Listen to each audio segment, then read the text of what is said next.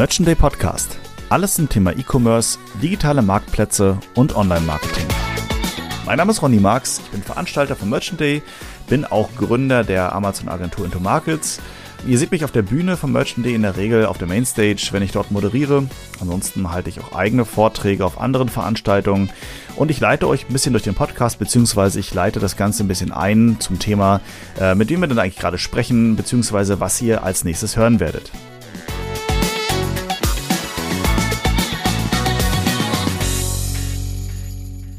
Herzlich willkommen zu einer neuen Folge Merchant Day Podcast. Und heute geht es noch einmal wieder mehr um das Thema Marktplätze. Interessanterweise aber mal nicht um die ganz großen Bekannten. Vielleicht wird es ja mal ein großer Bekannter. Zumindest ähm, ist das vielleicht sogar der Plan. Äh, es geht nicht um Amazon, es geht nicht um eBay oder andere. Es geht heute mal um Fairfox. Und eingeladen habe ich mir die Mitgründerin Mika Wippel. Mika, schön, dass du da bist. Ich freue mich auch. Vielen, vielen Dank für die Einladung. Ja, sehr gerne. Denn tatsächlich ähm, sind Marktplätze, ich muss es jetzt, glaube ich, zu der aktuellen Zeit schon gar nicht mehr großartig erwähnen, E-Commerce sowieso wichtiger denn je.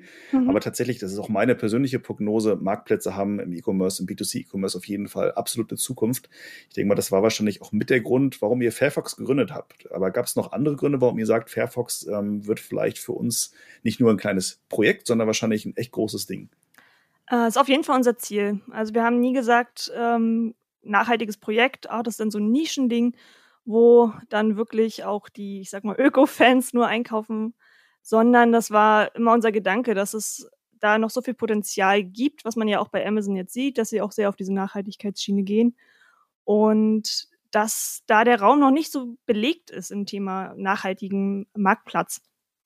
Also wir haben überlegt, es gibt so viele nachhaltige Marken mittlerweile, es gibt auch nachhaltige Marktplätze, das schon, aber es fehlt immer irgendwo was. Und bei uns ist das Thema nachhaltiger Versand und so ein rundum einheitliches, nachhaltiges Versandmodell halt auch ganz wichtig. Das gibt es nämlich bisher noch nicht. Und ich glaube, ähm, was halt auf vielen Marktplätzen fehlt, ist ein gutes Versandkonzept, äh, wo der Kunde nicht dreimal Versandkosten bezahlt, drei verschiedene Pakete bekommt und so weiter und so fort. Und das wollten wir halt auch angehen, neben dem Thema Nachhaltigkeit. Ja. Ja, hier sind wir schon ganz, ganz tief eingestiegen, weil tatsächlich habe ich ein bisschen übersprungen, was Fairfox ist. Ne? Oder vielleicht ähm, der eine oder andere kennt es noch nicht. Ähm, im, im, Wesentlichen geht es äh, darum, ihr seid auch ein Marktplatz. Mhm. Ähm, das das habe ich eben schon so ein bisschen kurz angekündigt und du ja nochmal bestätigt tatsächlich. Und es geht um Nachhaltigkeit. Ne? Das heißt, ihr achtet sehr darauf, ähm, die Produkte, A, die bei euch angeboten werden, aber auch das Handling der Produkte, Shipment, Delivery, alles das soll nach Möglichkeit möglichst ähm, ähm, regional ähm, und natürlich auch nachhaltig sein. Habe ich das richtig zusammengefasst? Fehlt da noch was? Das stimmt auf jeden Fall. Also es geht natürlich äh, vor allem um den Produktfokus. Ist das Produkt nachhaltig oder nicht? Äh, es gibt Händler, die machen Produkte, da sagen wir, okay, das passt jetzt gar nicht. Und deswegen nehmen wir das auch nicht bei uns auf. Also wir gucken, haben da zwölf Kriterien aufgestellt und gucken ganz genau, ähm, dass mindestens zwei dieser Kriterien eingehalten werden. Das kann zum Beispiel sein, äh, es kommt aus dem Bioanbau, ähm, also die Rohstoffe kommen aus dem Bioanbau, es ist plastikfrei, es ist Zero Waste, es ist ähm, biologisch abbaubar, kompostierbar etc. Und äh, Produkte, die diese Kriterien nicht erfüllen, die nehmen wir halt auch bei uns nicht auf. Gleichzeitig gucken wir uns aber auch, bevor wir äh, eine Händleranmeldung annehmen, auch genau an, wer ist denn dieser Händler. Also es gibt ja zum Beispiel große Unternehmen, die auch Naturkosmetikmarken bei sich führen, aber wir würden den Händler trotzdem nie bei uns aufnehmen, weil ähm, das für uns ethisch und moralisch, sage ich mal, nichts mit Nachhaltigkeit zu tun hat, sondern dann halt ja schon in den Bereich Greenwashing fällt. Und da wollen wir dann schon versuchen, eine klare Linie zu fahren. Das ist auf jeden Fall sehr spannend. Ich meine, letztendlich ist das ja, äh, Marktplatz ist jetzt per se nichts Neues, aber euer Konzept dahinter, das Ganze wirklich nachhaltig, äh, so gut wie es geht, halt nachhaltig umzusetzen, ähm, ist schon sehr spannend. Ähm, und wenn man das Thema Marktplätze hört, ich hatte das eingehend schon kurz erwähnt, denkt man natürlich, vor allen Dingen in Deutschland, natürlich an, an äh, die großen, wenn nicht sogar den einzig großen, in dem Fall Amazon. Mhm. Ähm, jetzt begebt ihr euch natürlich auch sehr stark in diese Nische B2C, also Nische kann man es gar nicht mehr sagen, in diesen großen Bereich B2C Marktplatzökonomie rein. Äh, und da ist natürlich natürlich an äh, Amazon wahrscheinlich so ein bisschen der leuchtende Stern am Himmel, wenn ich es mal so ein bisschen Auf übertrieben darstellen äh, darf. Ähm, hat man da nicht so ein bisschen Schiss davor zu sagen, ähm, oh weh, jetzt müssen wir hier gegen Amazon anstinken? Oder war das so mit vielleicht sogar die, die Grundmotivation, äh, den Großen vom Thron zu stoßen? Oder, oder was treibt euch da an, gegen Amazon zu kämpfen? Ah, das Amazon war auf jeden Fall, ähm, 'n großes Thema. Also, ich habe nie gesagt: „Oh, jetzt hier 'n grünen Marktplatz“, äh, sondern es ist natürlich immer irgendwo der Gedanke gewesen: „Hey, es gibt Amazon, aber wenn man sich das anguckt, hat das nix mit Nachhaltigkeit zu tun.“ Nachhaltigkeit wird aber immer wichtiger für uns persönlich, so oder so schon, ähm, seit sehr langer Zeit.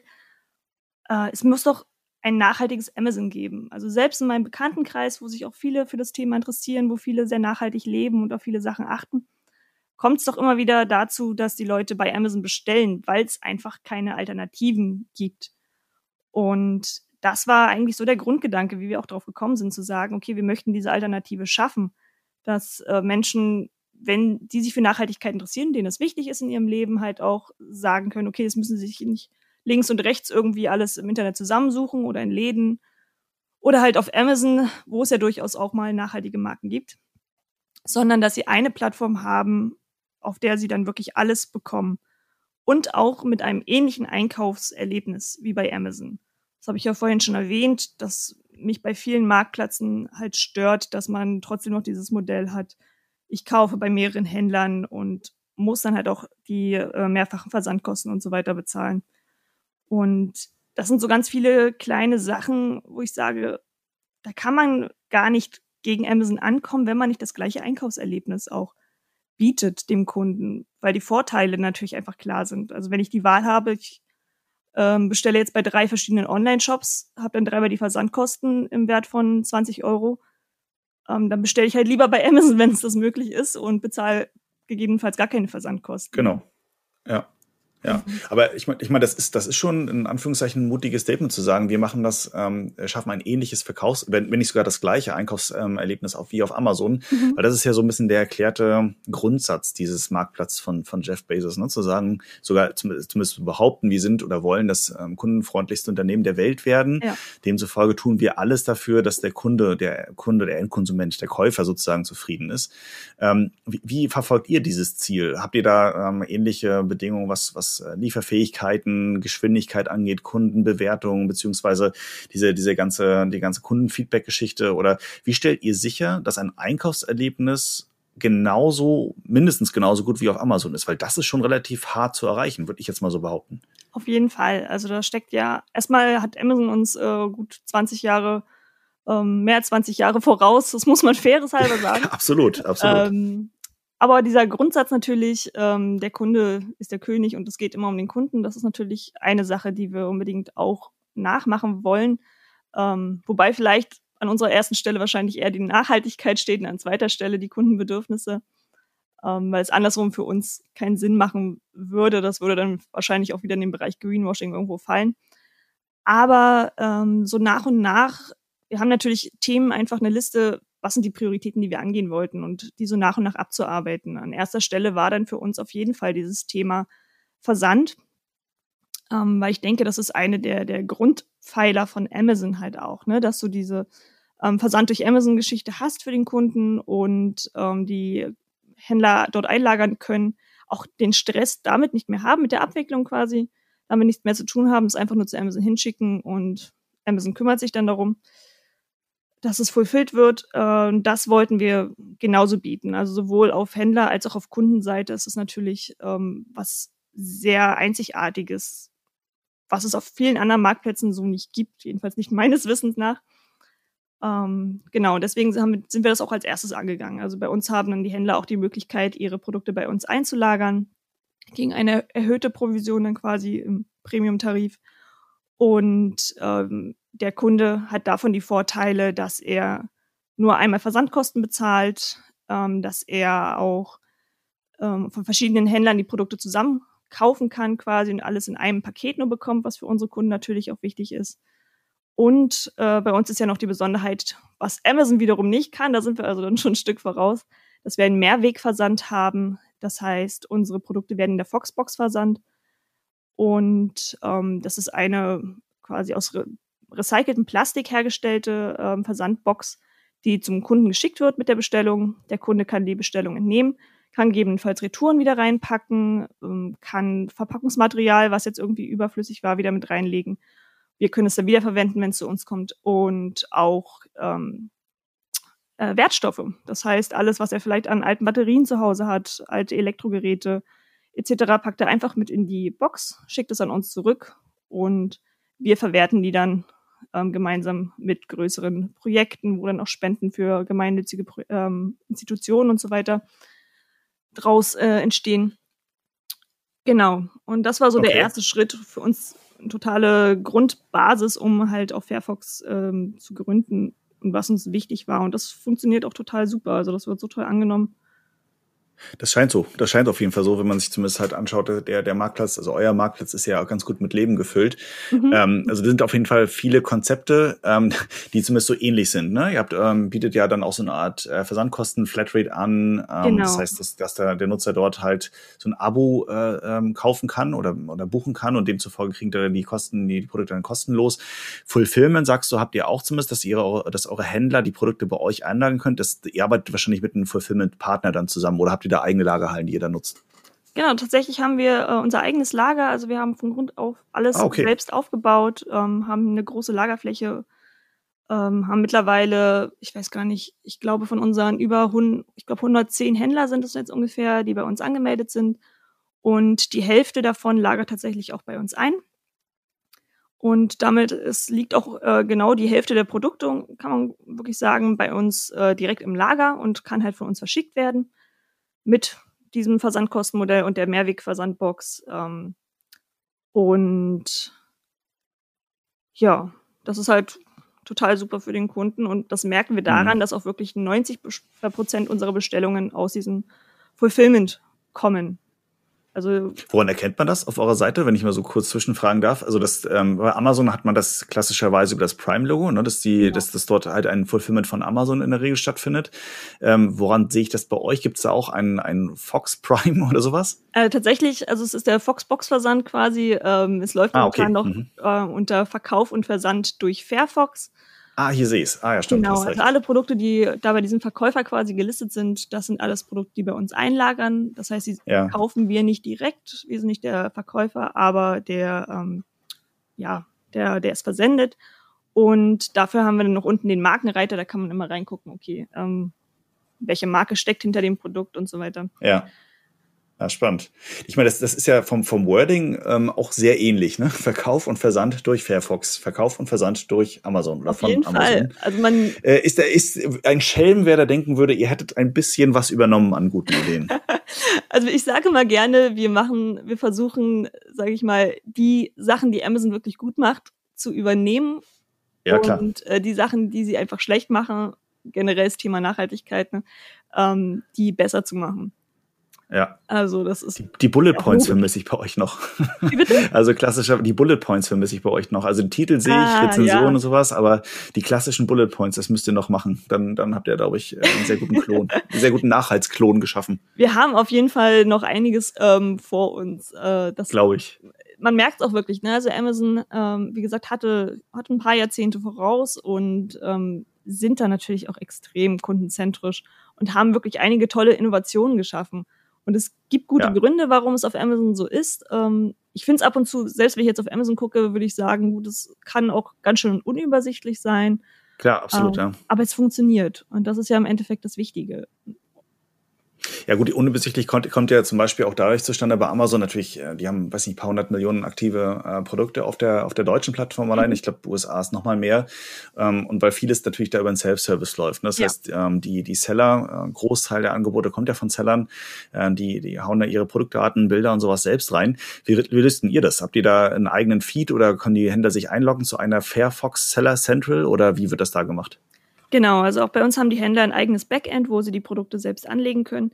Wir machen es allerdings ähm, so, dass wir wirklich jeden, mit jedem Händler, der sich bei uns anmeldet, erstmal ein persönliches Kickoff-Gespräch haben, wo wir uns auch erstmal nochmal erkundigen, wer ist der Händler, was macht er, was für Produkte sind das, wo kommen die her, etc. Also auch diesen Aspekt wirklich ein bisschen hinterfragen. Warum sind sie jetzt nachhaltig? Und dann äh, ihnen auch wirklich eine Einführung in die Plattform geben, das mit ihnen auch zusammen machen. Wir haben so ein paar Schnittstellen zu den wichtigsten ähm, Shopsystemen, sodass der Händler da auch wirklich nicht mehr so viel zu tun hat, quasi, sondern es einfach importieren kann, seine Angebote. Dann ähm, ja, gibt's viele, die das nicht nutzen können, weil sie ein anderes, irgendein obskures Shopsystem haben oder vielleicht auch was selbstprogrammiertes. Äh, da aber können wir dann auch mit CSVs arbeiten. Wir sind auch gerade zum Beispiel dabei, dann ähm, wirklich auch mit dem Feed, äh, mit einer Feed-Software zu arbeiten. Und jedes Produkt wird von uns tatsächlich auch nachkontrolliert, bevor es online geht. Also das ist auch ein wow, okay. Aufwand, genau. Da viel Arbeit an. Auf ja. jeden Fall, genau. Das ist uns sehr wichtig, damit es gerade nicht zu diesem Phänomen kommt, dass dann Produkte online gehen, die irgendwie, ja, für den Kunden vielleicht nicht ganz optimal gestaltet sind und halt es auch nicht schnell unübersichtlich wird. Jetzt müssen wir mal ja. gucken, wie lange das machbar ist. Ähm, aber auch Richtig. da gibt es ja mittlerweile intelligente Lösungen, die wir dann sicherlich auch mit der Zeit implementieren werden. Das ist ja alles so ein Wachstumsding.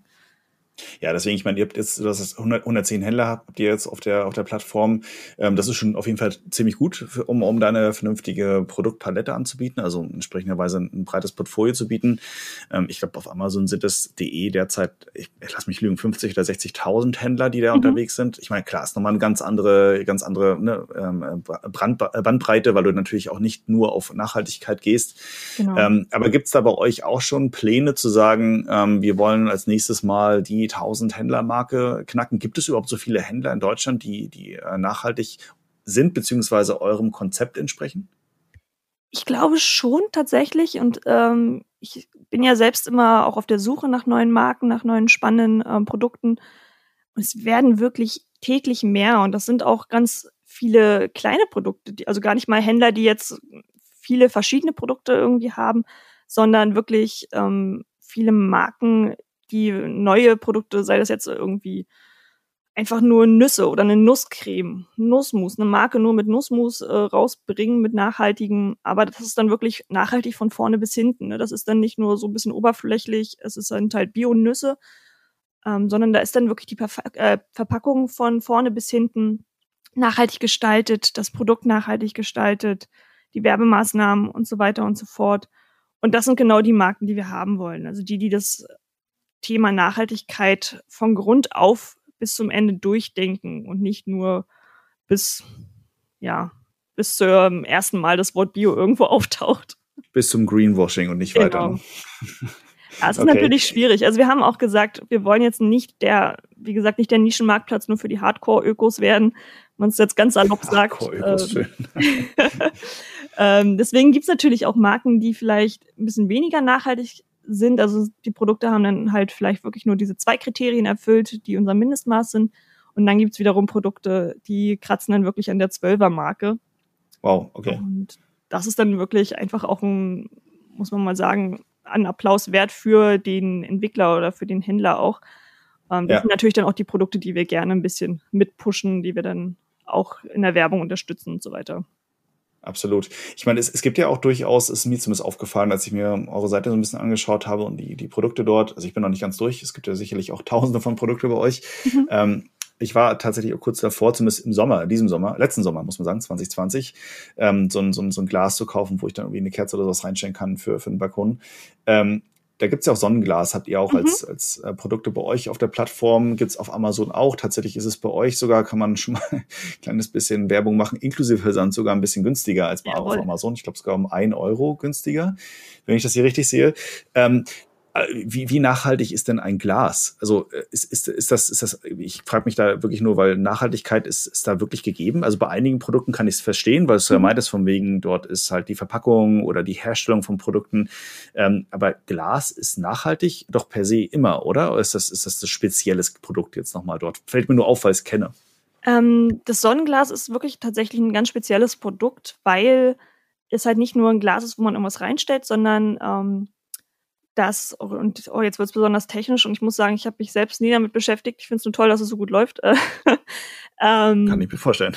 genau, dass die ähm, alle Teile, also es ist mit, es wird ein solarbetriebenes LED-Glas quasi, ähm, was auch nachhaltig hergestellt wird. Also aus einem, es ist, wird in einem Projekt in Südafrika hergestellt, ähm, unterstützt also auch dort soziale Projekte vor Ort direkt und ähm, die, die, die, die Rohstoffe, sag ich mal, die werden alle nachhaltig gesourced, soweit es geht. Die sind auch sehr, sehr transparent.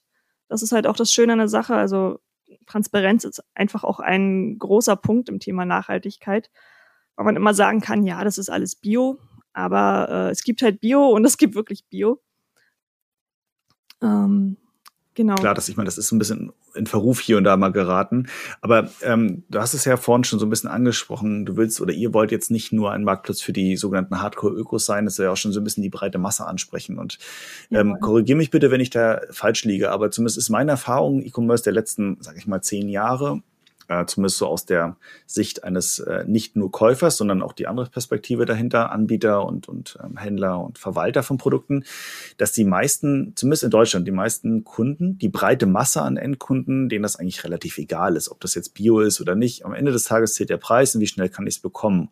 Mhm. Und ähm, das äh, ist, ist das, ist das deine, auch deine Wahrnehmung? Klar, du, ihr habt euer eigenes ähm, soziales äh, Netzwerk und wahrscheinlich, ne, wenn ihr so seid, dann sind auch viele eurer Freunde und Bekannte, Familie so. Aber wenn du mal mal ähm, auf die breite Masse an Konsumenten in Deutschland schaust, glaubst du Hand aufs Herz wirklich, dass die auf Nachhaltigkeit viel Wert legen oder mehr Wert legen als auf den Preis? Die breite Masse sicherlich nicht. Das ist ja, das ist, glaube ich, klar. Das sieht man in jedem Supermarkt, ähm, dass die große Ganz Auslage genau, ja. natürlich einfach günstigere Produkte sind. Ähm, gerade im Fleisch- oder Wurstbereich sieht man sowas natürlich. Ne? Da, wo jeder, der in dem Thema irgendwie drin steckt, sagen kann, okay, das ist ein Unding eigentlich, dass das hier so billig angeboten werden kann, weil das auf jeden Fall einen Preis hat, den man da bezahlt. Das ist leider nur nicht der Preis, der dort auf dem Preisschild steht. Ja, genau. Ähm, aber ich denke auf jeden Fall, also die Menge dieser Konsumenten, denen das wichtiger wird, die ist wachsend und zwar ziemlich rasant. Also gerade jetzt in dieser Corona-Zeit im letzten Jahr hat es einen enormen Anstieg verzeichnet. Ähm, ich merke das in meinem Umfeld auch. Du sagst, dann gibt es wahrscheinlich viele in unserem Umfeld, aber tatsächlich ähm, gibt gar nicht so viele. Also gerade wenn ich jetzt äh, wirklich familiär gucke, steckt da eigentlich kaum jemand in dem Thema drinne. Aber selbst meine Eltern, die so ja, eine gute alte Schule, da gibt's jeden Tag Fleisch und das ist das Normalste der Welt.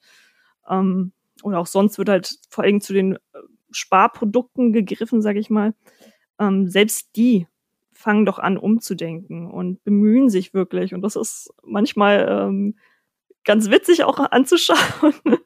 Das glaube ich gerne, ja. Äh, meine Mama mir erzählt, sie macht jetzt immer einen veganen Tag in der Woche und für sie ist das wirklich ein großer Kampf. Und dann zeigt sie mir, was sie gekauft hat und ich sage, ja, okay, das ist aber nur vegetarisch, nicht vegan. Und sie ist dann ganz traurig. Ähm, Welt zerstört. Ja, absolut. Oh, sie bemüht sich so und dann komme ich. Ähm, nein, aber ich finde es total schön, das immer mehr zu beobachten. Ähm, und das, ich finde, man merkt es auch an vielen Märkten, dass doch dann die Bioprodukte mehr werden, selbst hier bei uns. Wir leben also wirklich relativ dörflich, abgeschieden ähm, in Mitteldeutschland. Ich glaube, wir sind hier wirklich auch nicht so das Zentrum der Nachhaltigkeit in Deutschland ähm, selbst hier in den Supermärkten, auch in den Discount-Supermärkten, ähm, merkt man das, dass es dort doch ein bisschen mehr wird. Und ja, das, das wäre auch meine Wahrnehmung tatsächlich. Also zumindest auch die, die Diskussion über Plastik und Mikroplastik in Wasser und genau. generell, das, das, das nimmt ja zu. Aber zumindest war halt so die, ähm, die Erfahrung der letzten Jahre, aber es mag sich auch jetzt wandeln, da gebe ich dir mhm. recht, ähm, dass die meisten Endkunden tatsächlich, man sieht es ja auch in Supermärkten, hast du vorhin schön gesagt, ähm, mehr auf den Preis achten und weniger auf, auf Nachhaltigkeit oder äh, Bio oder wie auch immer. Ne? Wenn ich dann Putenfleisch kaufe ähm, für, für 300 Gramm, was dann irgendwie 12 Euro kostet, was dann echt Bio ist, mhm. oder ich kaufe dann äh, doch die, die Wasserpute aus, aus Masthaltung sozusagen ja. für, für 3,50 Euro das Kilo übertrieben gesagt, dann ähm, greifen die meisten tatsächlich eher zu, zu solchen Produkten. Ja. Ähm, aber glaube ich, kommt da zu einer guten Zeit in den Markt. Ähm, wo wir schon über Lebensmittel sprechen, ihr habt ja auch einige, zumindest jetzt keine frischen Lebensmittel, ne? Fleisch, Gemüse jetzt vielleicht nicht unbedingt, aber es gibt durchaus auch ähm, Sachen, die als Lebensmittel so klassifiziert werden können. Das ist ja etwas, was bei Amazon, Fresh und Co., das versuchen sie ja schon länger. Ähm, ja. So ganz richtig durchgesetzt hat sich noch nicht. Wie, wie siehst du das? Ich glaube, das ist genau das Problem, dass es bei Amazon vielleicht nicht so die richtige Zielgruppe dafür war, ist. Ähm, während wir, glaube ich, in unserem Segment schon eine gute Chance haben, dass die Leute da auch in dem frische Bereich tatsächlich bereit wären, die Preise, die ja einfach dann auch im Online-Versand vielleicht ein bisschen höher sind, ähm, zu zahlen und dafür halt aber gute Produkte zu bekommen. Also das Thema frische Versand, auch Tiefkühlprodukte steht bei uns auch auf der Agenda. Äh, das ist für uns auch Respekt. ganz wichtig, weil es einfach so viele tolle, nachhaltige Produkte auch im, im Tiefkühl- und im Kühlbereich gibt, die wir natürlich auch anbieten möchten. Und mit der Foxbox haben wir halt auch wirklich die Infrastruktur, die vielleicht Amazon auch nicht hat, um das ähm, gut zu verschicken und auch kostendeckend zu verschicken äh, weil wir das Material natürlich wieder zurückbekommen können. Wenn wir zum Beispiel eine Kühltasche verschicken, dann kann die in dieser Mehrwegbox auch einfach wieder zurückgesendet ähm, werden und wir können sie wieder benutzen. Den Obwohl, das hat Amazon, glaube ich, auch, ne? Also diese, ich habe schon länger nicht mehr bei Fresh bestellt, aber diese, diese, wie auch immer, Freshbox, wie auch immer sie heißt, diese, ne, wie, wie so eine große, übergroße Kühlschranktasche, quadratisch ähm, oder zumindest rechteckig, ähm, die holen sie auch wieder ab und die verwenden sie auch wieder so. Ah, okay, das wusste ich zum Beispiel auch nicht. Na, wir hatten es mal eine Zeit lang bei uns in der Agentur probiert. Ähm, also schon ein bisschen her. Ich glaube, wo damals Amazon Fresh auch in Hamburg dann neu verfügbar war, da haben mhm. wir dann halt alle mal das einfach getestet. Und wir konnten fa quasi fast eine Wand hochzimmern mit diesen Boxen. Also richtig ja. interessiert hat Amazon jetzt auch nicht, ob die abgeholt wurden oder nicht. Die waren dann irgendwie bei uns. Das okay, eine ja. halbwegs hochwertige, gute Kühltasche für, für Lau gehabt. ähm, aber tatsächlich, äh, soweit ich weiß, werden die auch, auch abgeholt und wieder zurückgebracht. Aber ich bezweifle natürlich die äh, bei der Herstellung die Nachhaltigkeit dahinter. Du sagst ja, aber eure Boxen ja. sind ja aus recyceltem Plastik. Das heißt, ne, wieder so ein bisschen ökologischer genau. Gedanke dahinter. Das ist, glaube ich, Amazon nicht. Also es ist aber auf, auf jeden Fall ein großes Thema. Also auch diese ganzen Gemüseboxen, ähm, auch zum Beispiel, wenn ich Etepetete gucke, die diese Boxen machen mit aussortierten Gemüse, das also im normalen Handel nicht verkauft werden kann. Und du kannst dir dann quasi deine krummen Möhren und geraden Bananen nach Hause schicken lassen. Ähm, das läuft natürlich sehr, sehr gut. Äh, viele Biogemüseboxen mittlerweile, weil, glaube ich, auch viele Kom Konsumenten das Problem haben, dass sie nicht einfach bei sich ähm, auf den Markt um die Ecke gehen können, um diese Produkte einzukaufen. Also wie gesagt, wir in Sachsen-Anhalt hier, der einzige Markt, der hier um die Ecke bei mir einmal im Monat ist, ist äh, ein Asiate, der da so ein paar Kleidungsstücke für zwei Euro verkauft. äh, ja, sonst haben wir hier nichts. Wiederum in Baden-Württemberg, wo mein Mann herkommt, ist es halt wirklich so, dass du an jeder Ecke einen Demeter Bio-Gemüsestand hast. Die brauchen, die Kunden brauchen das dann wahrscheinlich dort wie ein Loch im Kopf, weil die das schon 5000 Mal an jeder Ecke haben. Für die ist es vollkommen normal, frisches Biogemüse zum Beispiel jederzeit vom Markt bekommen zu können. Wir können das halt hier wirklich nicht und wir sind dann auf andere Möglichkeiten angewiesen. Und ich glaube, so geht es ganz, ganz vielen Kunden überall in Deutschland. Also selbst meine Eltern in Berlin sagen, sie haben manchmal Probleme, auf jeden Fall zum Beispiel Biofleisch zu bekommen. Ähm, wo wir hier ein Biofleischer tatsächlich in der Nähe haben, äh, haben sie das nicht und dann mittlerweile greifen sie dann schon sehr ungern zu dem billigen Fleisch. Ja. Deswegen, also, wir haben ja auch einen Bauer zum Beispiel in der Nähe von uns, der jetzt wirklich in diesem Sommer wahrscheinlich ein Feld nur für uns bauen wird für unsere Kunden, sagen wir es so. Und ähm, wir dann auch die Möglichkeit haben, ab Sommer hoffentlich dann frische Gemüseboxen zu verschicken. Okay, aber wenn ich jetzt zum Beispiel auf eure Website schaue, ähm, ihr habt ja jetzt auch Nudeln, Müsli-Riegel, du hast ja gesagt, ähm, soll auch so Richtung, ähm, naja, Transport von äh, Tiefkühlware weitergehen. Da gibt es sicher sicherlich auch nachhaltige oder weniger oder mehr nachhaltige Sachen. Ähm, wie, wie würdest du denn jetzt jemanden antworten? Steht ja jetzt gerade auch zu Corona-Zeiten so ein bisschen oder generell schon eine Kritik. E-Commerce ähm, verpestet ja auch so ein bisschen die Umwelt, weil wenn ich mir was bestelle, dann wird das ja geliefert. Und wenn es geliefert wird, kommt es mit irgendeinem Auto, was dann äh, Abgase in meine Straße pumpt. Ähm, tatsächlich gibt es da ja durchaus einen, einen breiten Standpunkt dieser Aussage. Äh, wie, begegn, wie, wie begegnest du dem? dem? Hast, du, hast du da irgendwas, ähm, andere Studien, die das äh, wiederum belegen? Oder habt ihr Autos, die nur mit Ökostrom fahren und das ausliefern? Wie, wie löst du dann diese, diese Diskrepanz dort? Wir sind natürlich momentan noch auf die großen Versanddienstleister einfach angewiesen. Ähm, das Schöne ist, viele Versanddienstleister mittlerweile versenden zumindest CO2-neutral. Das heißt, ähm, alle ihre sag ich mal, ausgestoßenen äh, Abgase werden auch kompensiert. Das ist schon mal ähm, ein guter Schritt. Muss man sich natürlich auch angucken. Auch da bei der Kompensation gibt es unterschiedliche Level, ähm, unterschiedliche Projekte, wo das Geld reingesteckt wird, welche auch wirklich gut sind. Ähm, bei DHL zum Beispiel versenden wir nur mit Go Green, dass wir zumindest dieses Mindestlevel an Nachhaltigkeit dort auch erreichen können. Äh, Im Allgemeinen ist es natürlich so, der Großteil der Kunden wohnt jetzt nicht in, ähm, also unsere Kunden vor allem wohnt nicht unbedingt dort, wo es halt den Bioladen um die Ecke gibt, wo ich zu Fuß hingehen kann und mir quasi alle Emissionen und so weiter ersparen kann oder mal schnell mit Fahrrad hinfahre. Wir haben viele Kunden, die so wie wir irgendwo wirklich auf dem Land eher leben oder auf dem oder in kleinen Orten, kleinen Dörfern, kleinen Städten, wo es diese Infrastruktur nicht gibt, also zumindest nicht für nachhaltige Waren. Und da kommt es dann äh, tatsächlich, also macht es keinen großen Unterschied mehr, ob der Kunde nun, jeder einzelne Kunde mit seinem Auto zum nächsten Biomarkt oder sonst wohin fährt oder in die nächste Stadt, sondern äh, das Paket wirklich von einem äh, Verteilzentrum in seiner Nähe bekommt. Also das ist auch tatsächlich in Studien, wird das auch gerne mal versucht zu vergleichen. Es kommt tatsächlich drauf an. Aber wenn ich äh, einen nachhaltigen Versanddienstleister benutze, äh, auch Verpackungsmüll sage ich mal, vermeide oder spare, was wir ja auch tun, dann äh, kann der Online-Versand durchaus auch umweltfreundlicher sein als der Einkauf in meinem örtlichen Supermarkt.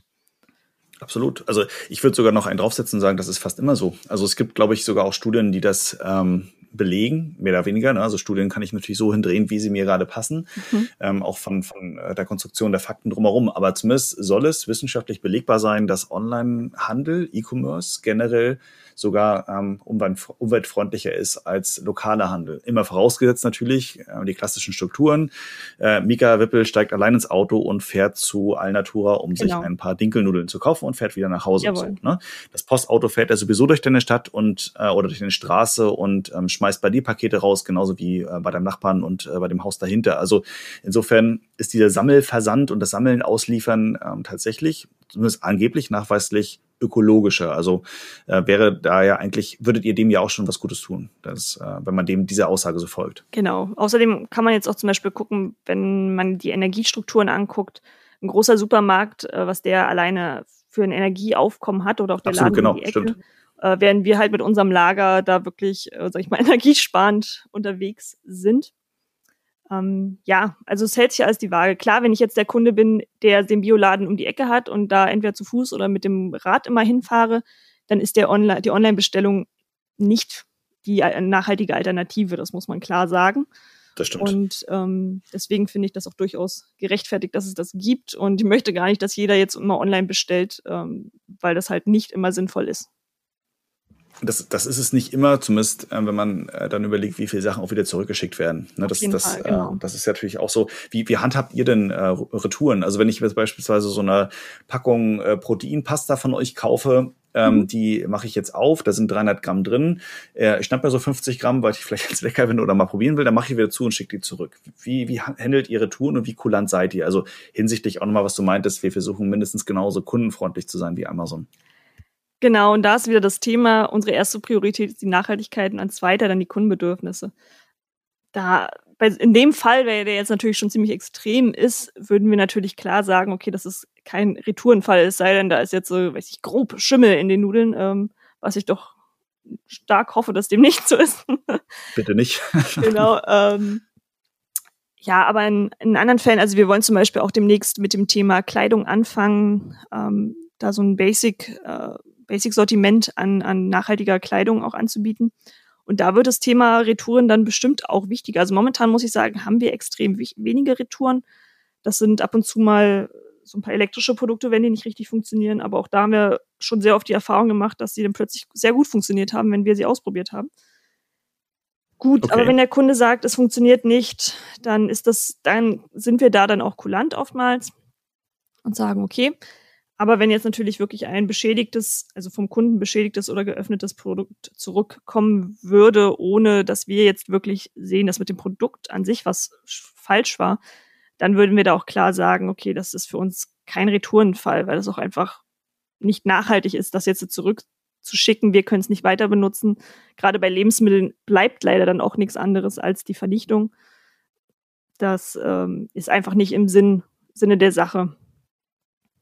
Absolut, absolut. Ich meine, gerade weil wenn ihr, wie du schon sagtest, wenn, äh, wenn ihr nachher im Bereich Kleidung reingeht, ähm, ich meine, das ist prädestiniert mit einer sehr hohen Retourenquote. Mhm. Ähm, ich ich glaube, Zalando hat lange, lange Zeit ähm, tief in den roten Zahlen gewirtschaftet. Ne? Dieses nach dem Motto, ist egal, schick einfach alles zurück, was du nicht brauchst, ja. ähm, weil es natürlich auch mit unglaublichen Kosten zu tun hat. Nicht nur die äh, reinen Retourkosten per se, also die Versandkosten, sondern auch die eigenen Kosten im Unternehmen. Ne? Wenn du jetzt die, die Sachen wieder einsortieren willst, die müssen irgendwie im Zweifel gewaschen, wieder gefallen gefaltet, gebügelt, gelegt werden. Ähm, auch da werdet ihr das sicherlich ja nicht selbst machen und dann irgendwie vielleicht eine Wäscherei haben. Auch die muss natürlich wieder bedient werden. Also das ist schon echt ein, ein Klopper. Ähm, also Respekt schon mal an der Stelle, wenn ihr euch daran traut. Ich werde das mal weiter beobachten, finde es mal spannend, ähm, weil es ja auch durchaus eine gute Alternative mal zu Amazon ist. Ähm, aber du hast vorhin so ein, zwei, oder wir haben vorhin schon mal ganz an, kurz angesprochen, das Thema ähm, vor Ort einkaufen. Nun seid ihr natürlich ganz klassisch online-only. Mhm. Korrigiere mich bitte, wenn ich falsch äh, liege. Ihr habt keinen, keinen Shop vor Ort, sondern ihr seid nur ein reiner Online-Shop, ne? also ein reiner Marktplatz online. Genau, es ist halt die Überlegung, ob wir hier auch unser Lager öffnen. Es gibt immer mal Kunden, die okay. fragen, hey, ich bin in der Nähe, ähm, kann ich das auch bei euch abholen? Und dann machen wir das halt auch gerade jetzt kontaktlos möglich. Äh, aber wir planen jetzt keine Vor-Ort-Filialen, nein. Okay, aber wenn ihr jetzt beispielsweise, ihr bleibt jetzt bei diesem Konzept erstmal, ähm, ihr macht euren Online-Marktplatz ähm, sozusagen, also genauso wie Amazon, ähm, dann stellt sich die Frage, jetzt natürlich bedingt durch Corona, Lockdown, alle sind irgendwie äh, nur zu Hause und bestellen dann irgendwie zu Hause. Natürlich in Supermärkten kann ich noch einkaufen, aber in den, in den äh, kleineren Geschäften nicht. Ich frage mal so ganz provokant, ähm, auch in deine Richtung, speziell in deine Richtung, brauchen wir wirklich einen Einzelhandel und einen Fachhandel, speziell vielleicht auch in eurer, eurer Nische, in eurem Bereich, was nachhaltige Produkte angeht? Oder äh, könnte man sagen, du ganz ehrlich, ein paar Spezialgeschäfte, ansonsten macht zu und äh, wir machen den Rest online, funktioniert jetzt schon mindestens mal genauso gut? Ja, das ist wirklich immer ein schwieriges Thema. Also wir sehen uns nicht zur Konkurrenz, äh, nicht als Konkurrenz zum lokalen Einzelhandel möchten wir wirklich auch gar nicht sein. Es gibt wirklich so viele lokale Geschäfte, die einfach auch von ihrer Art und Weise leben, von, von dem Herz zum Beispiel den, äh, des, des Inhabers, der da hinter der Theke steht und die Beratung durchführt. Ich finde, das kann man dann doch irgendwie nicht vergleichen mit einem Online-Händler. Wir, auch wir, klar, bemühen uns da redlich, äh, immer verfügbar zu sein, zum Beispiel über den ähm, Seitenchat und Fragen zu beantworten. Aber auch im Sinne der Nachhaltigkeit ist es natürlich zum Beispiel gerade bei Kleidung wichtig, dass die Leute die Kleidung anprobieren können und können dann direkt im Laden entscheiden, okay, passt das, möchte ich es mitnehmen oder nicht, lasse ich es hier, weil es mir halt einfach nicht passt.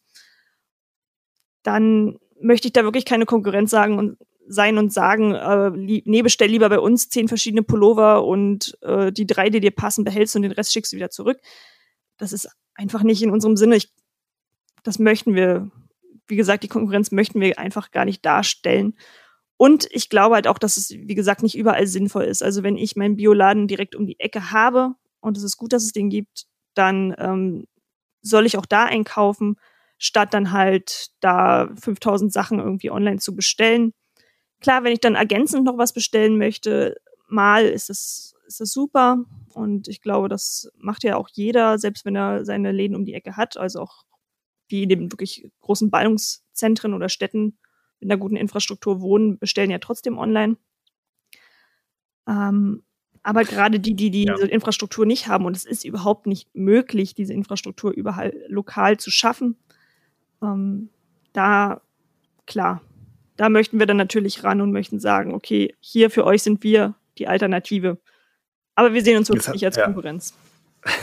Jetzt hast du sehr, äh, ich sag mal, diplomatisch und politisch korrekt geantwortet. So. ähm, das, das in allen Ehren auch. Aber ähm, ich, ich würde mal ein bisschen dagegen halten, ihr seid mhm. eine Konkurrenz zu, zu einem, ähm, sag mal, Nachhaltigkeitsladen oder Laden, der nachhaltige Produkte vor Ort verkauft. Ich meine, der hat momentan zu, ihr habt auf. Die Produkte werden bei euch gekauft, bei ihm nicht.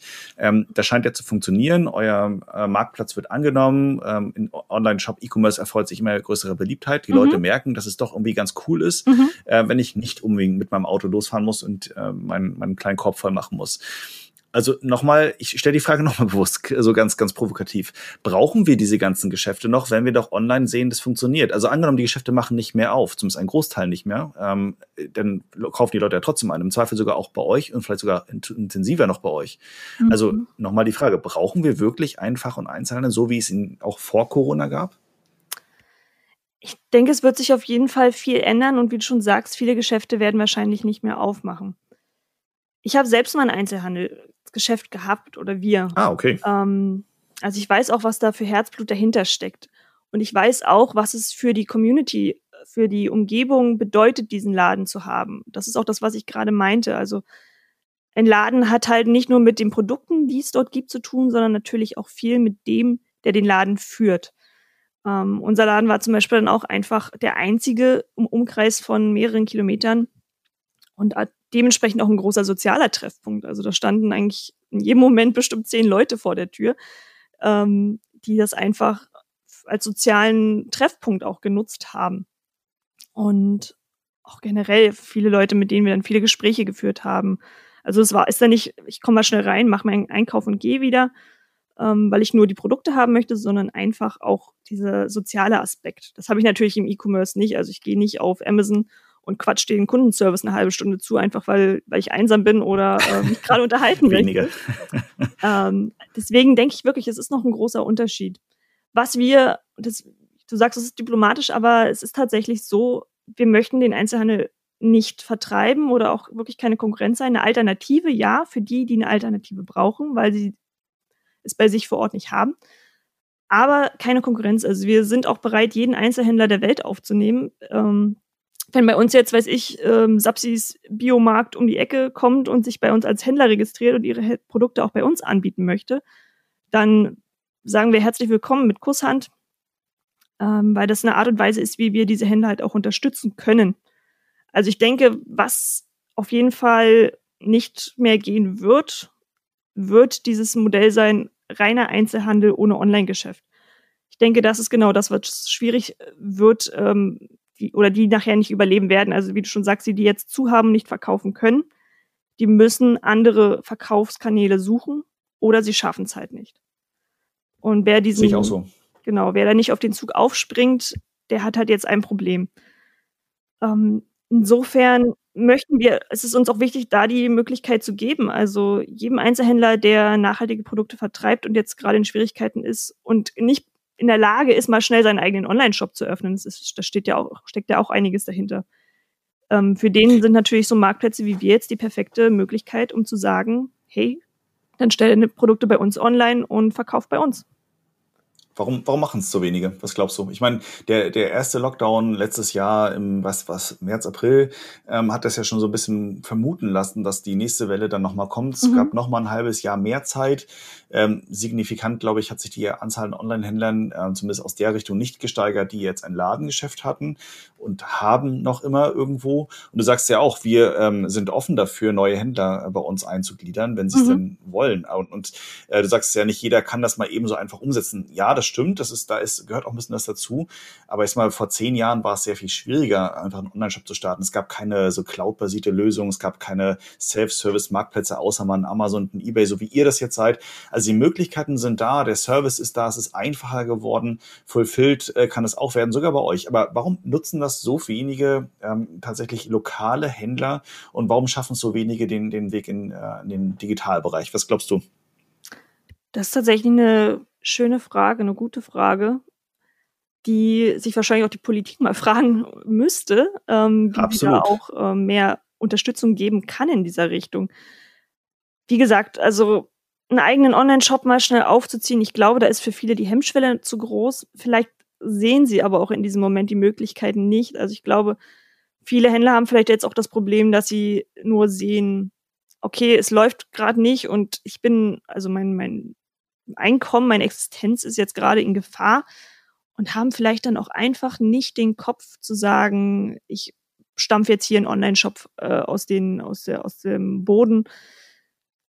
Es ist also vielleicht einfach so ein bisschen ähm, der Ertrinkende, der keine Augen mehr hat für den Rettungsring, dem ihm gerade da links und rechts zugeworfen wird. Schönes Bild. Ja, ich kann ich mir schon vorstellen, dass das auf jeden Fall auch ein Faktor ist. Ähm, vielleicht auch die Ablehnung. Also ich glaube, bei vielen ist jetzt auch einfach die Frustration groß, weil sie das Gefühl haben, sie werden irgendwie alleine gelassen und dann mache ich jetzt erst recht nicht, sondern harre jetzt der Dinge, die kommen, was natürlich auch nicht der richtige Weg ist. Ähm, ja, und ich glaube, viele kennen tatsächlich das Potenzial von diesen Marktplätzen noch nicht. Oder wenn dann nur Amazon. Amazon ist für viele jetzt immer so klar die logischste Anlaufstelle. Aber dadurch, dass du halt da diese zigtausend Händler hast natürlich und auch jedes Produkt in der Regel schon zigtausendmal vorhanden ist, ist es natürlich auch stark schwierig, einen Fuß reinzubekommen. Es sei denn, du bist bereit, jetzt auf eine, dich auf eine Preisschlacht einzulassen bei deinen Produkten. Ähm, was natürlich ja, ich, auch nicht absolut. Sinn der Sache ist. Aber es kann bei euch ja auch noch kommen. Also ihr habt jetzt 110 Händler, lasst euch mal ähm, 2000, 3000, 5000 Händler haben, ähm, auch internationalerweise. Mhm. Und dann hast du halt ein, nicht nur ein Sonnenglas da, sondern noch ein drittes, viertes, fünftes, ähm, erstmal nachhaltig produziertes. Ja LED, Solarglas, whatever, ähm, schon hast du ja die gleiche Situation. Bei euch ist sie jetzt momentan noch nicht da, weil ähm, die, die Bandbreite, diese Masse mhm. an Händlern so gar nicht existieren wird, wie auf Amazon, das ist klar, weil ihr habt ein, anderes Konzept dahinter. Aber die Konkurrenz entsteht ja mit der Zeit, umso größer ihr werdet. Ähm, überlegt ihr oder habt ihr auch schon äh, so ein bisschen, wenn es so, so, so, hier und da schon mal ein paar ähm, über, sag mal, technische Aspekte von Amazon übernommen worden von euch, ähm, auch hinsichtlich so Sponsored Products oder Sponsored Ads, ähm, Paid Search, äh, was bei euch einzubinden, dass man eben entsprechenderweise Händler seine Produkte bewerben kann oder wie plant ihr da in die Zukunft? Wir hatten das Thema so ähnlich auch vor kurzem tatsächlich, genau, weil wir jetzt langsam so diese ersten Fälle haben von Produkten, die von mehreren Anbietern genau. angeboten genau. werden können oder könnten. Ähm, wir jetzt einfach also wirklich mit dem Thema auseinandersetzen müssen, dass wir bisher wirklich so ein bisschen vor uns hinschieben konnten und müssen jetzt eine Lösung dafür finden. Und erstmal haben wir dann gesagt, gut, Amazon macht es so, der, der mit den niedrigsten Preis hat, ist oben und oder der dann bei Amazon noch einlagert am besten und Prime anbieten kann und so weiter. Also die haben ja ihre ganz eigenen, ähm, ihren ganz eigenen Algorithmus, der das quasi entscheidet, welches Produkt nun dort ganz oben erscheint. Äh, wir haben jetzt gesagt, wir möchten es nicht auf Produktebene machen, sondern wir möchten wirklich auch das auf Händlerebene machen. Das heißt, der, der bei uns am Ende ganz oben steht, wird nachher der sein, der auch der nachhaltigste Händler ist. Und das gilt für uns genauso. Das heißt, es kann durchaus sein, dass ähm, wir das Produkt bei uns anbieten können, also aus unserem Lager, aber ein anderer Händler, der gegebenenfalls vielleicht irgendwie nachhaltiger ist, kann es auch anbieten und er steht dann an erster Stelle. Das war uns jetzt wichtig, so zu entscheiden, hm, okay. der Fairness halber.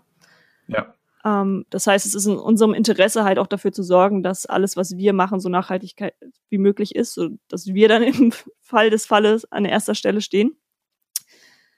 Was dann darüber hinaus wirklich an ähm, Paid-Content, sage ich mal, möglich ist, da sind wir auch am Überlegen. Also wir möchten das wahrscheinlich auch in einem kleinen Umfang mit anbieten können aber es soll nicht unser, unser, sag ich mal, Grundmodell werden, mit dem wir nachher ähm, unser Geld, sag ich mal, auch reinbekommen, dass also es quasi das Prinzip gilt, wer das meiste Geld uns in den Rachen stopft, äh, steht dann auch ganz oben. Das ist einfach wieder nicht im Sinn der Sache. Also äh, kann ich, kann ich nachvollziehen. Aber ich, ich glaube, zwei Anmerkungen dazu. Ähm, ihr werdet um Paid Search wahrscheinlich, wenn ihr größer werdet, gar nicht drum rumkommen. Mhm. Das machen ja alle großen äh, Marktplätze auch mhm. so. Ne? Es gibt ja auf dem Zalando, es gibt es bei Otto, es gibt es bei real.de, ähm, Amazon, Ebay sowieso. Ähm, letztendlich ist es ja auch bei euch so, dass ihr eine Suche habt, die übrigens auch, finde ich, sehr optisch sehr schön gelungen ist. Also da schon mal ähm, Chapeau. Äh, das sieht echt cool aus.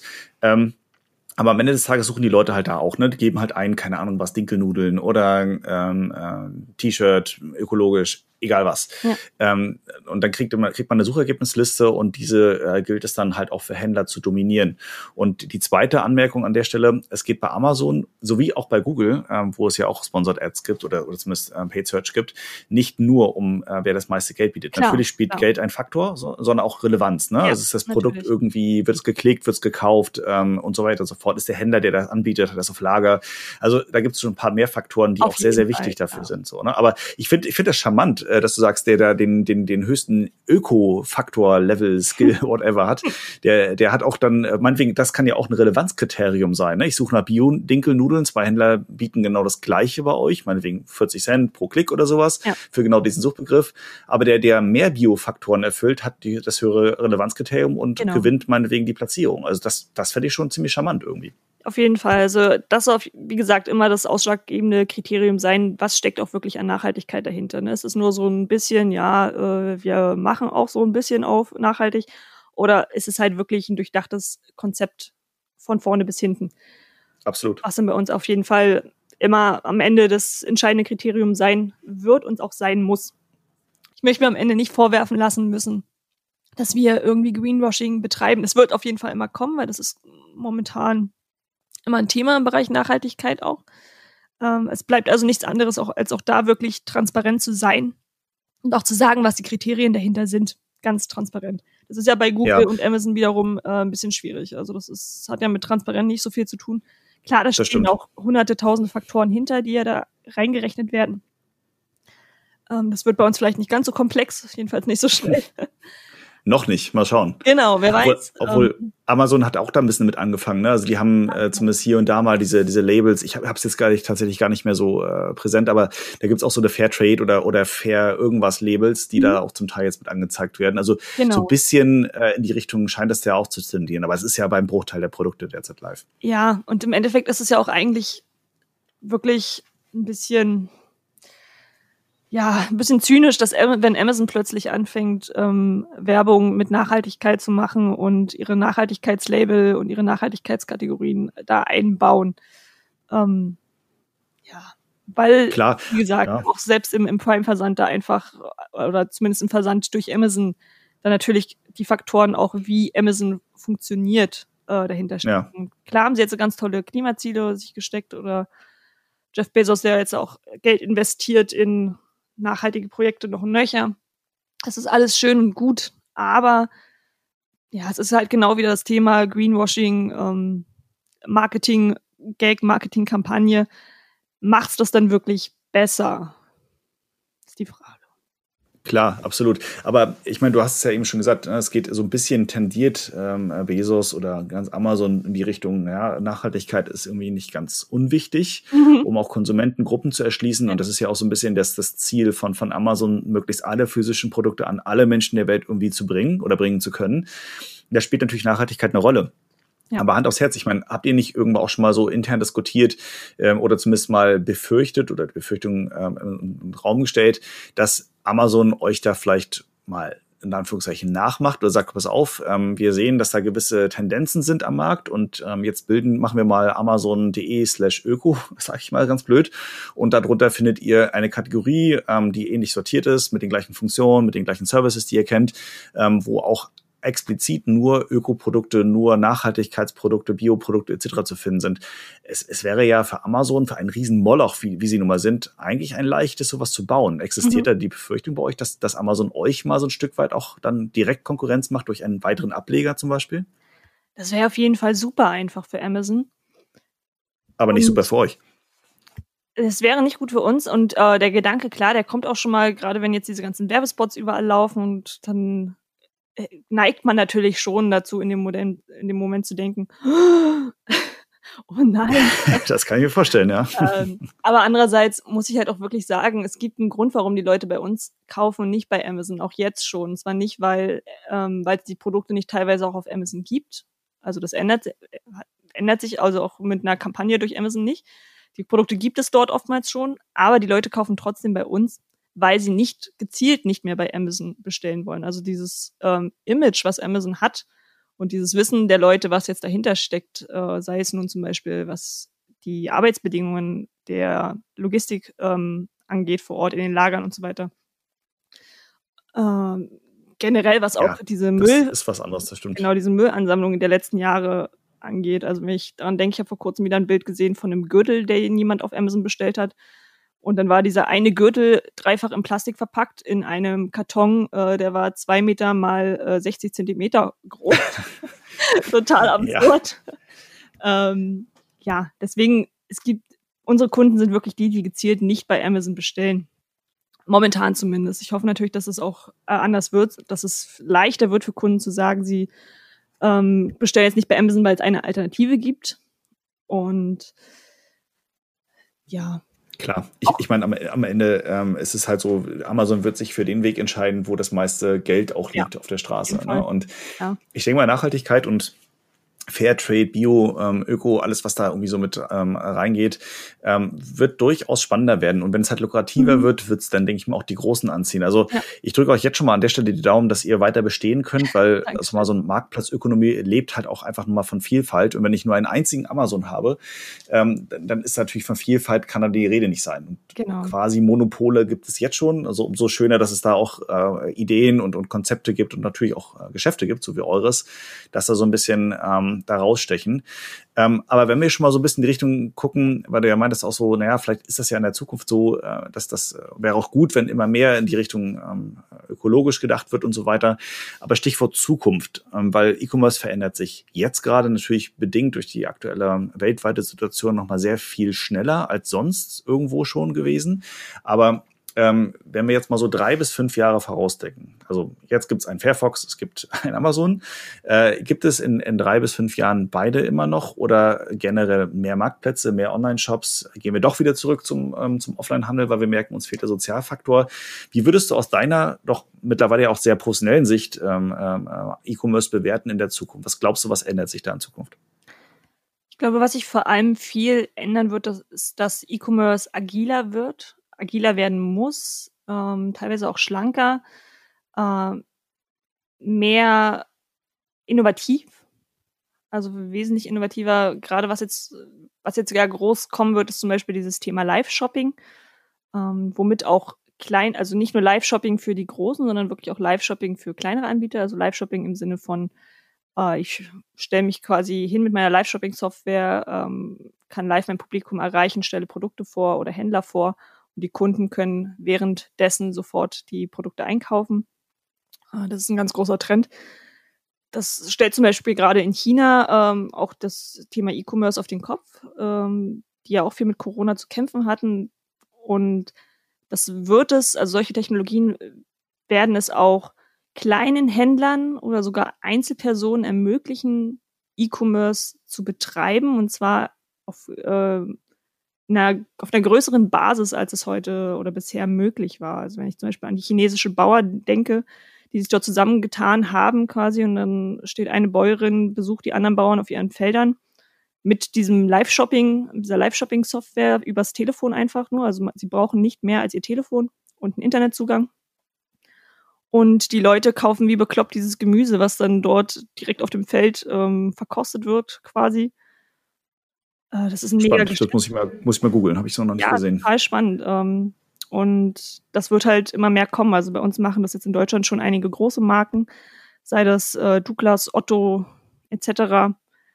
Und wir übrigens ab nächsten Monat auch. Also wir sind da auch an dem Thema drin. Ach guck, ach guck. Genau. Sehr äh, gut.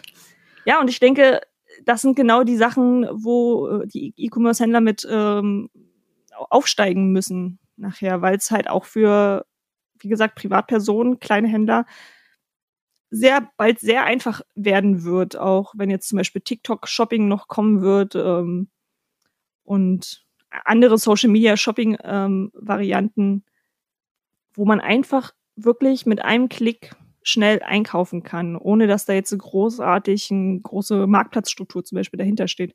Und ich glaube, das wird auch nochmal eine große Herausforderung für die großen Marktplätze, auch für uns sicherlich. Aber wir sind vielleicht da, dadurch, dass wir natürlich auch noch klein sind, Startup sind in dem Sinne, äh, flexibler als jetzt zum Beispiel ein Amazon.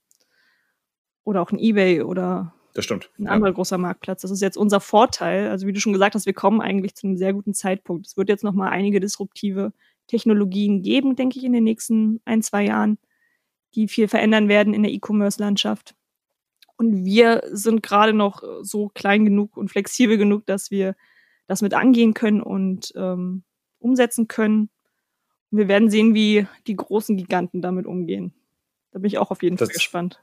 Das, das wird auf jeden Fall spannend bleiben. Ähm, ich meine, äh, auch trotzdem, es gibt ja mittelgroße Giganten, die noch keiner so richtig auf dem Schirm hat, zumindest in Deutschland nicht. Ne? Wenn du jetzt mhm. so, so ein ähm, Galaxus zum Beispiel nimmst aus der Schweiz, ähm, die äh, gigantische Umsätze nur in der Schweiz machen und so Richtung Deutschland drängen. Es gibt ähm, C-Discount in Frankreich, ähm, es gibt diverse andere Shops überall, ne? also mal vom Alibaba, AliExpress ganz abgesehen, ja. ähm, der da in China riesige Wellen schlägt, Umsatzwellen schlägt. Ähm, aber wenn man das so zusammenfasst, geht das schon zumindest würde ich jetzt auch deine, äh, deine, deine Aussage so ein bisschen in die Richtung interpretieren, schon stark Richtung Marktplätze. Ne? Das heißt konsolidierte Plattformen, wo es mehrere Marken und mehrere unterschiedliche Produktkategorien gibt. Wie schätzt du das ein, was Online-Shops angeht? Weil auch Plattformen wie Spotify explodieren ja regelrecht, auch schon vor Corona definitiv, mhm. ähm, wo jeder kleine Händler seinen eigenen Online-Shop aufmachen kann. Ähm, wie, wie, siehst du das? Also was, was dann sagst, ich transformiere mein Business dann eher hin von einem Geschäft weg zu einem äh, für mich eigenen Online-Shop oder zu einem konsolidierten Marktplatz? In welche Richtung tendierst du mehr? Was, was glaubst du, was wird sich entwickeln? Ich finde es mal schwierig. Ich komm, es ist wieder so, meine Antwort wirst du wieder sagen, sehr diplomatisch, aber es wird wieder äh, wie beim Einzelhandel auch ein bisschen auf die Personen drauf ankommen, die dieses Unternehmen führen, die hinter dem Shop oder dem Marktplatz stehen und die Idee, die dahinter steckt. Es gibt Online-Shops von Marken, die äh, wirklich ein extremes Wachstum hinlegen, selbst jetzt in Krisensituationen mit Produkten, die vielleicht von denen man jetzt nicht unbedingt denkt, dass sie jetzt gerade in, während der Corona-Zeit so ähm, gebraucht werden, aber die da einfach ähm, so einen Drive haben und in der Lage sind, ihren kleinen Online-Shop äh, so hochzufahren und hoch zu skalieren, so eine Erfolge ähm, feiern können. Und dann gibt's natürlich viele, die das einfach nicht können. Und das ist dann auch nicht dramatisch. Das sind dann die quasi, die vielleicht auf jeden Fall überlegen müssen, ihren Fokus von ihren kleinen eigenen Online-Shops auf einen Marktplatz zu verlegen, ähm, wo sie einfach auch weniger ähm, weniger Arbeit, weniger Stress mit haben, äh, wo natürlich auch der Marketingwert und die Marketingpower des Marktplatzes dahinter steht und sie das quasi nicht selbst wuppen müssen, weil nicht jeder Online-Shop-Betreiber ist halt das Marketing-Genie. Ähm, Deswegen. Braucht es das? Glaubst, glaubst du, das braucht es? Also wenn wir zum Beispiel jetzt von, von eurem Shop ausgehen oder von eurem Marktplatz mhm. ausgehen, ähm, dann äh, brauche ich ja im Prinzip auch keine großes Marketing-Know-how. Ne? Ich habe meine Produkte, die ich dann irgendwie bei euch sogar einlagern kann. Ich liste die, ähm, beschreibe meine Produkte ein bisschen. Also mein, grundsätzlich muss ich wissen, was ich verkaufe. Und wenn ich jetzt nicht äh, mit zwei linken Händen auf die Welt gekommen bin, kann ich vielleicht auch einen Text tippen, der noch halbwegs gut funktioniert. Gleiches ja auf Amazon. Glaubst du, es braucht wirklich eine, eine wirklich extreme Fachlichkeit dahinter, Produkte online zu verkaufen oder gut zu verkaufen? Wenn ich es alleine in meinem eigenen Online-Shop machen möchte, dann auf jeden Fall. Wie gesagt, wenn, im, okay, ja. wenn ja. ich einen Marktplatz wähle stattdessen, also wenn ich sage, ich, okay, ich bin halt nicht das Marketing-Genie und stattdessen stelle ich meine Produkte auf einen Marktplatz und nutze halt die Marketing-Power des Marktplatzes, ähm, dann ist das mein, es ist ein super Weg, denke ich, auf jeden Fall. Und das ist halt der Großteil der Händler. Für die gilt das natürlich. Also ja. das sind gerade bei nachhaltigen Marken, okay, geht es auch viel um Authentizität. Ähm, deswegen muss ich da kein unbedingt Marketing-Genie in dem Sinne sein, sondern auch einfach nur authentisch und mit viel Transparenz meine Produkte, äh, Produkte präsentieren. Also bei nachhaltigen Marken kommt manchmal auch so dieses, diese kleinen, süßen oder die ein bisschen verschrobenen Figuren ähm, sehr gut an tatsächlich und können da große Erfolge, also auch mit ihren eigenen Online-Shops feiern. Äh, in anderen Bereichen funktioniert es vielleicht jetzt weniger gut weil da diese persönliche Bindung nicht so ist. Also eine Nachhaltigkeitscommunity, da geht sehr viel um Persönlichkeit und wir sind sehr eng untereinander vernetzt, weil es ja doch halt immer noch eine kleinere Gruppe im Gegensatz zur großen Mehrheit ist, die sich dafür interessiert und die da wirklich ähm, das Thema auch als Lifestyle quasi zelebriert. Aber ja, Klar. Ich die meisten am Ende, Marktplatz ja. die, die einfachere ähm, ja. Alternative. Und vermutlich auch die erfolgreichere. Ja, ist es definitiv.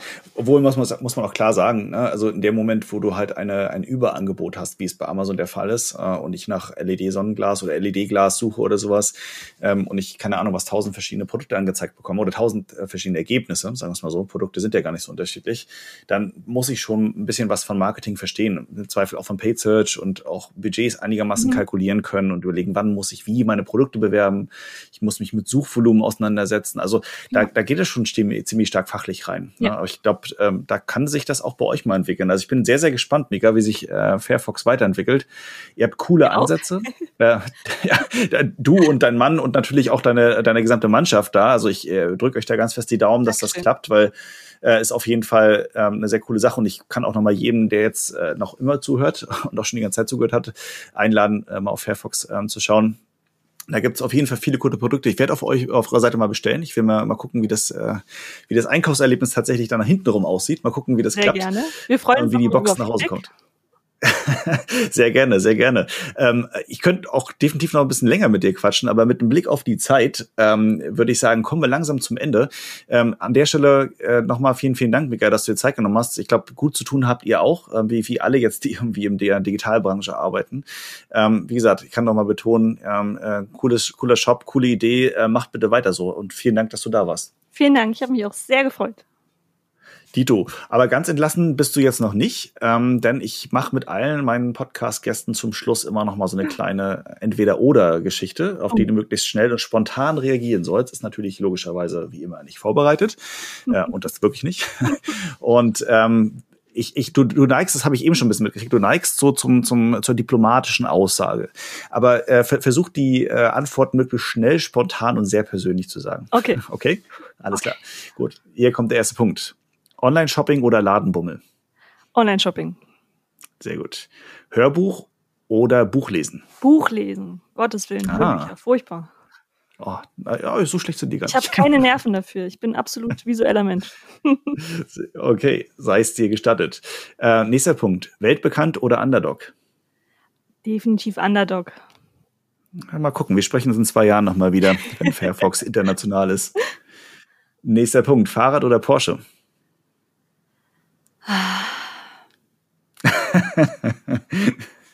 Man muss ja immer ehrlich sein. Man muss ehrlich sein. Man muss ja ehrlich sein. Ich bin wirklich Fahrradfaul. Ich würde eher den Porsche nehmen. Gründerin von Fairfox. Wir wollen es hier kurz mal festhalten. Sehr gut. Alle. Sehr gut. Dann machen wir demnächst mal einen Blogpost mit Fairfox Porsche. Passt auch sehr gut. Okay, letzte, letzte Sache. Machen wir es dir nochmal ein bisschen einfacher, vermutlich. Geld oder Liebe? Oh, Liebe.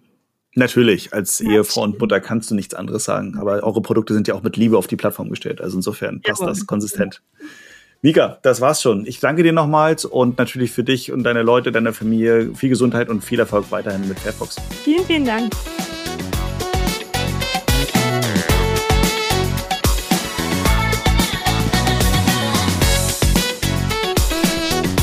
Merchant Day. Das E-Commerce-Event. Konferenz, Expo und Networking. Veranstaltet von Into Markets, der Amazon-Agentur. Sichere dir jetzt dein Ticket auf www.merchantday.com. Wir sehen uns in Hannover.